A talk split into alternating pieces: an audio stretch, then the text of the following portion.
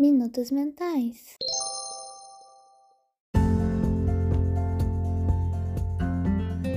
Olá, meu nome é Eduarda e junto com a minha colega Bianca no podcast de hoje, nós vamos dar algumas respostas à pergunta que foi feita no título. O que, que esse ensino à distância forçado trouxe para os universitários além do conhecimento? Provavelmente, né, a gente vai ver esses reflexos à medida que o tempo passa e os efeitos da educação na pandemia forem aparecendo. Mas alguns artigos científicos já expõem reflexões sobre o tema e é sobre eles que vamos tratar nesse episódio. De uma forma mais leve, a gente vai tentar traduzir a ciência para compreender como está a nossa saúde mental como acadêmicos. Então, com base nesses artigos que nós avaliamos como relevantes, ficou bem claro que a pandemia ela não trouxe só mudança na epidemiologia da Covid-19. Não foi só um problema de saúde pública, mas também mudou todo o contexto do funcionamento de uma sociedade. E os universitários, eles não ficaram de fora disso, na verdade, foram diretamente afetados por essas mudanças, desse novo contexto que foi vivenciado nesses últimos dois anos de reclusão. E aí esse isolamento, ele trouxe junto a necessidade de uma mudança no método de ensino da faculdade, né? O principal método aplicado pelas faculdades foi o ERE, ou R, não sei como vocês falam, mas foi o ensino remoto emergencial, que foi o mesmo aplicado aqui na Unifal. Então, foi passado de uma educação presencial para uma online, à distância, e na maioria dos cursos, na maioria das vezes, principalmente para períodos mais iniciais, sem interações práticas com a matéria que estava aprendendo. Esse método, ele não é igual à modalidade EAD. É importante a gente ressaltar esse ponto, porque diferentemente desse tipo de ensino, o ERE ele não foi planejado detalhadamente, testado em diferentes pontos, trabalhado em diferentes anos, né? Como a educação à distância, ela é planejada para ser aplicada, mas foi assim, o que deu para fazer num curto espaço de tempo com os instrumentos disponíveis na época para que a educação não fosse pausada e ainda tivesse qualidade para ser passada para esses discentes. E aí, ainda que a gente tenha visto, né, muito esforço dessas faculdades para conseguir transmitir o conteúdo, principalmente dos docentes que muito se esforçaram e estiveram dispostos a ajudar, mas ainda numa carga de estresse muito grande, a gente vê que essa mudança do presencial para o online nesse ensino emergencial, ela trouxe diversos pontos negativos para os acadêmicos e para os professores também, né? E aí, na, em nós, né, os discentes, os universitários, a gente já pode observar a diferença que o período do ensino remoto fez nas nossas vidas. Um desses artigos de Fagundes fala, é, traz um estudo com experiência de estudantes durante esse tempo de pandemia, mostrando que tudo foi realmente mais complicado do que pareceu, mais complicado do que as outras pessoas que não estão no nosso meio entenderam.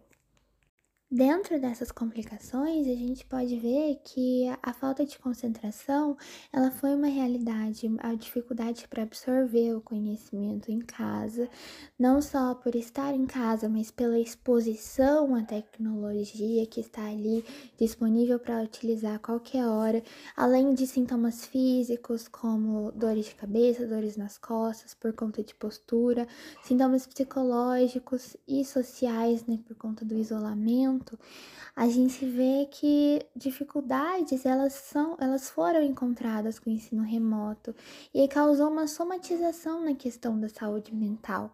A gente vê um aumento muito grande na questão de sinais dos transtornos mentais comuns, como ansiedade, depressão, também tiveram alterações no comportamento.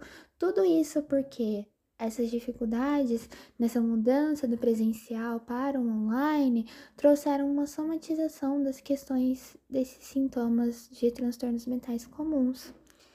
E aí, não conseguir absorver o conteúdo transmitido acaba sendo um ponto de grande frustração para o discente, porque tem aquele sentimento de insuficiência, aquele sentimento de insuficiência porque não estou conseguindo aprender tudo. E isso soma a uma solidão que é oferecida pelo ensino remoto. Quando a gente está em ensino remoto, a gente está dentro, da, a gente tá dentro da nossa casa, a gente convive com um número limitado de pessoas e geralmente público que está dentro da universidade são pessoas jovens que têm essa necessidade de interação e eles perdem essa parte da interação. Também a interação com o professor é diminuída e isso causa aquele sentimento de solidão junto com a insuficiência, como eu já disse. Isso acaba sendo um problema agora que estamos voltando ao modelo presencial, porque muitos alunos acabam com o sentimento que esses, ah, esses dois anos não aprenderam nada, eles não sabem de nada, e isso é uma grande ferida que foi causada pelo ERE. E aí agora testa esses acadêmicos quanto à confiança na possibilidade de ser um bom profissional no futuro, porque aí acreditamos que não tivemos práticas nem uma teoria adequada por conta da nossa falta de concentração, de aprendizagem e outros problemas que são inerentes à pessoa.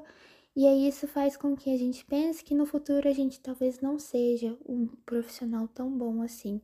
Temos a sensação de perda de capacidade por conta desse ensino remoto. As medidas de isolamento adotadas para o controle da pandemia vigente interferem em diferentes aspectos do cotidiano da população e ocasionam sentimentos de desamparo, abandono e insegurança. Um estudo constatou que sintomas de estresse pós-traumático, confusão e raiva foram recorrentes durante a quarentena, os quais foram potencializados por fatores estressores relacionados ao tempo de isolamento medo de estar infectado, frustração, tédio e preocupação com a situação financeira. Na comunidade acadêmica, a pandemia traz consequências para os indivíduos e também para a própria estrutura organizacional, que vem buscando maneiras de se reinventar e manter a sua missão social. Além do risco de contágio pelo coronavírus, há o surgimento de problemas psicológicos como resultado das incertezas e das inseguranças, e também pela carga de trabalho associada ao tempo de isolamento.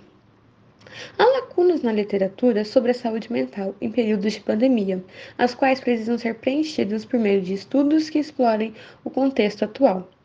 A literatura aponta que há alguns relatórios sobre estratégias locais de atenção à saúde mental, embora não sejam definidas diretrizes de emergência abrangentes frente a um cenário pandêmico.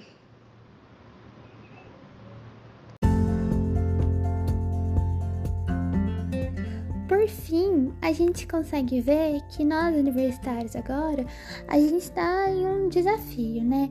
De voltar a acostumar com o presencial, porque ficar esses dois anos recluso dentro de casa fez com que a gente mudasse um pouco da nossa personalidade também. Muita gente parou de gostar tanto assim de sair pela facilidade de estar em casa, e outras pessoas já estão saindo demais, tá tendo dificuldade para se acostumar com o ritmo do presencial na universidade. Porém, nós somos seres humanos, nós viemos à Terra para nos adaptar a todas as situações e essa não vai ser uma situação diferente. É importante que a gente use todos os recursos possíveis da nossa faculdade para que a gente se sinta confortável nesse ritmo presencial e consiga aos poucos recuperar nossa autoconfiança para saber que no futuro nós vamos sim ser profissionais muito bem capacitados, independentemente desse tempo de pandemia que isso sirva de aprendizado para que a gente continue cada vez mais forte.